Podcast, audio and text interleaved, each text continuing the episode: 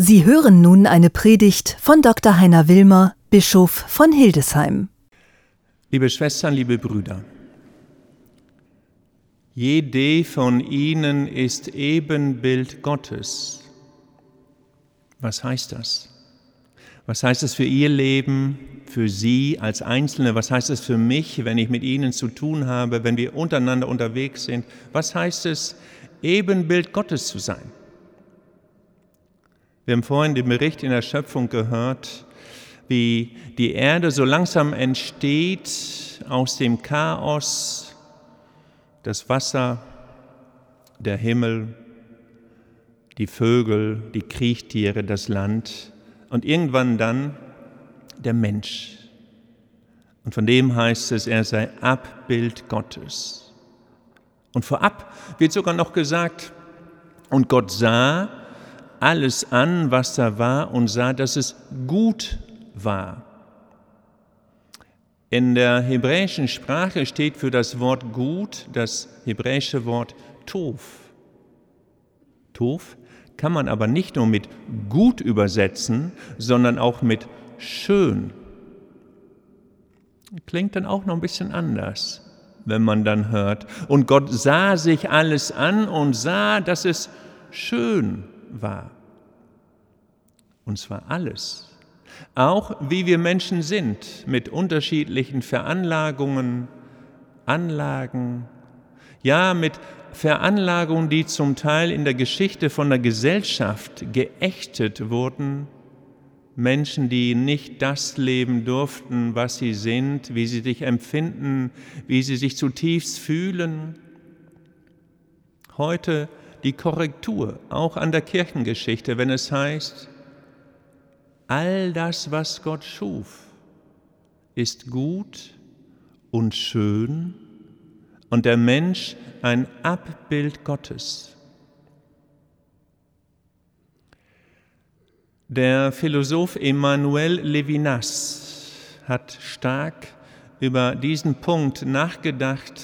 Ein Jude litauischer Herkunft, später ein großer Professor, er starb 1995 in Paris, 1905 geboren, machte die gesamte Diktatur des Nationalsozialismus mit, wurde verschleppt, übrigens hier in die Lüneburger Heide nach Fallingbostel, in das Lager mit Namen Stalag. 1942 verbrachte Emanuel Levinas in der Lüneburger Heide diese Zeit der Gefangenschaft. Von Hand kritzelte er ein Tagebuch.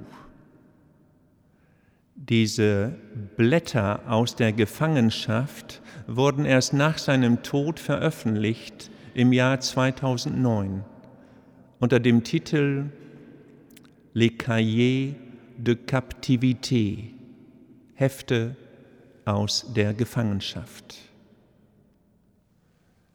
Emmanuel Levinas sagt, das, was ich hier erfahren habe, bildet die Grundlage meiner Philosophie, die er kennenlernte in Freiburg an der Albert-Ludwigs-Universität, unter anderem bei Martin Heidegger, ein Kollege von Paul Ricoeur.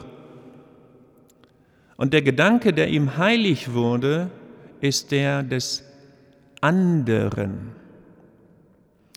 Im anderen, sagt Levinas, blitzt das Antlitz Gottes auf. Und wenn ich, so Levinas, dem anderen in die Augen schaue, ins Gesicht, dann erkenne ich einen unendlichen Anspruch. Es ist so, als würde das Gesicht des anderen mir die göttliche Stimme zurufen und mich fragen, wie hältst du's mit mir, deiner Schwester, deinem Bruder? Wirst du mich auch umbringen? Oder wirst du für mich Verantwortung übernehmen? Und der Philosoph Levinas sagt, die Größe des Menschen besteht in seiner Würde. Und diese Würde kommt erst dann zur Vollendung, wenn er Verantwortung übernimmt für den anderen, wenn er im Antlitz des anderen den unbedingten Anspruch Gottes wahrnimmt. Auch das eine Weise, wie wir denken, fühlen und leben können, was es heißt, Abbild Gottes zu sein. Das Bild des Höchsten. Amen.